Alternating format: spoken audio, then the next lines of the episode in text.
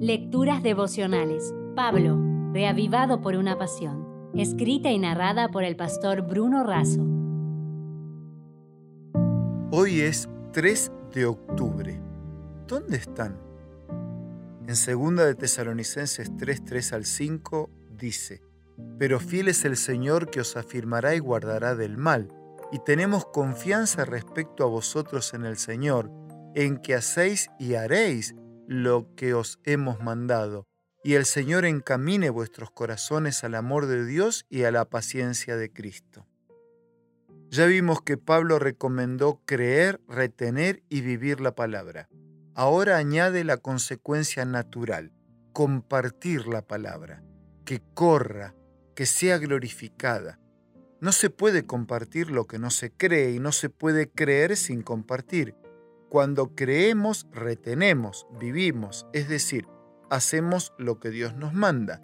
Entonces compartimos y de esa manera la palabra crece velozmente y es glorificada en la vida transformada de los que la comparten, así como en la de aquellos que la reciben. Se puede encarcelar a los Pablos, pero la palabra de Dios no está presa. Tuve el privilegio de conocer a la hermana Nilda Aquino, una mujer que se apasionó por el trabajo misionero. Graduada en pedagogía y posgraduada en teología, desde 1996 es una misionera voluntaria. Ella misma, con ayuda de voluntarios, ya plantó 60 iglesias en el nordeste, el sur y el sudeste de Brasil. En tanto su esposo construyó 20 templos. Nilda realizó más de 100 series de conferencias. Ella da estudios bíblicos, dirige grupos pequeños y dicta conferencias evangelizadoras y seminarios de capacitación misionera. Nilda define su foco. Tengo urgencia por compartir todo lo que he recibido del Señor a fin de aliviar el sufrimiento y promover la despoblación del infierno y la población del cielo. Un cielo que comienza aquí cuando las personas aceptan a Jesús. No hay nada peor que vivir en el infierno de esta tierra cegados por el egoísmo y la corrupción. Es un misterio, un milagro y un privilegio que Dios quiera usar pecadores para alcanzar pecadores. En sus comienzos misioneros, ella andaba a pie. Era tanto su caminar incansable que le obsequiaron una moto para que corriera más rápido, pero en lugar de usar la moto la vendió para construir templos. Ella es una mujer infatigable. Cristo y su palabra son glorificados en la vida de Nilda.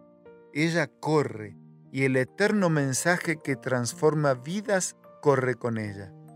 Dice Elena de Huay, cada día termina el tiempo de gracia para algunos. Cada hora algunos pasan más allá del alcance de la misericordia.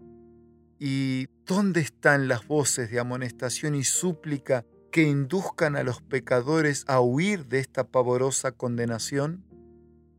¿Dónde están las manos extendidas para sacar a los pecadores de la muerte? ¿Dónde están los que con humildad y perseverante fe ruegan a Dios por ellos? Te dejo un abrazo, mi cariño, mi respeto, mis oraciones y también un par de preguntas que merecen una respuesta de tu parte. ¿Dónde están los Pablos? ¿Dónde están las Nildas? ¿Dónde estás? Es la hora de tu respuesta para Dios. Si desea obtener más materiales como este, ingrese a editorialaces.com.